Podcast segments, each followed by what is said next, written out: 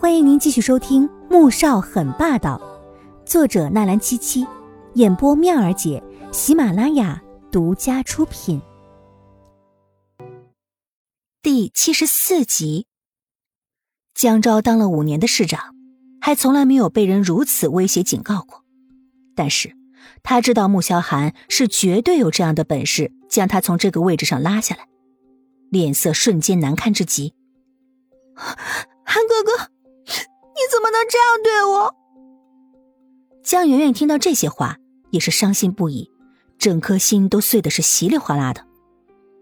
倒是旁边的穆恩恩顿时觉得十分的解气，只有穆言飞听了半天，才恍然明白这到底是发生了什么，顿时气得想把穆恩恩的脑子敲开看一看，里面装的是不是屎。穆恩恩，你竟然帮着外人，啊！大哥的钱难道是捡的吗？几百万就是捐给社会，至少还能落个好？就被这种爱慕虚荣的女人几天就给花没了？你看看你都认识的什么人呢？穆言飞的手都戳到穆恩恩的脑门子上了，一脸怒气不争，丝毫没有看到江昭的那张铁青的脸，还有江媛媛那愤恨的神情。米乐乐也是啧啧的摇头，心想：穆言飞这张嘴可真毒啊！就算心里认为江媛媛是贪慕虚荣。也不能在这种地方说出来吗？应该是发到网上去，让所有的人都见识一下这种爱慕虚荣的女人恶毒的手段。穆恩缩着脖子，一个字都不敢吭声。现在他只是担心大哥是不是真的要把他关进来。想到这儿，他用着祈求的目光看向了穆萧寒，然而对方看都没有看他一眼。穆萧寒，你难道连自己的妹妹也不管吗？虽然钱是圆圆花掉的。但是那卡可是穆恩抢过来的。江昭怒了，声音也大了几分。胡说！我根本就没有抢，是江媛媛抢的，我连碰都没有碰一下呢。是他，他故意污蔑我的。穆恩恩气死了。那天他只是负责拖住季如锦，而卡一直被江媛媛拿着，他连碰都没有碰的。现在倒好，江媛媛却硬栽赃说是他抢的卡，他都快气死了。是，这个我也可以作证的。穆恩只是抓着我，卡是被江媛媛抢走的。季如锦点点头，他并没有要偏袒谁，只是实话实说。这话却让几个人纷纷变了脸色。江市长冷笑了一声：“哼，季小姐，有什么话你还是想清楚再说。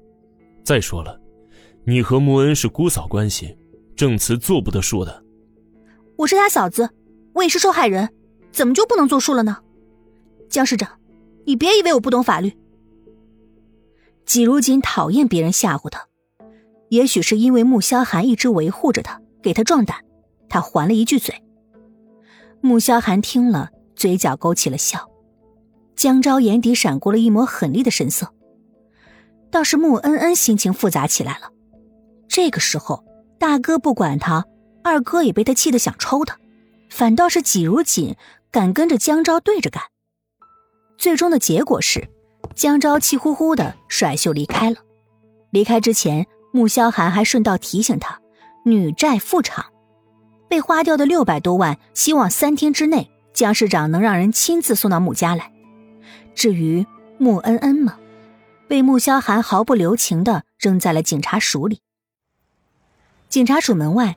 穆言飞想到穆恩恩那副快要哭出来的神情，心中还是不忍，走到穆萧寒的面前：“哥，还是让他们把恩恩放出来吧。”穆萧寒正要上车，倒是停了动作，转过头，目光轻寒：“言飞，当哥哥的护着妹妹，那是应该的，但你这样做就不是在护她了，是在害她。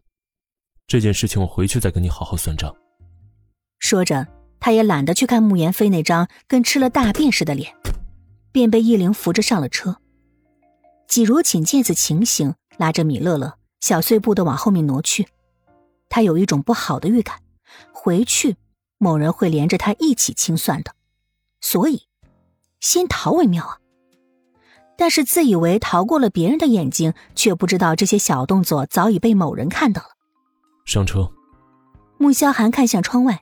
正慢慢的往后移动的季如锦，眉头一挑，发出一声冰冷的命令：“车上，季如锦忐忑又心虚的掰着手指，一副像是犯了错怕挨批的模样。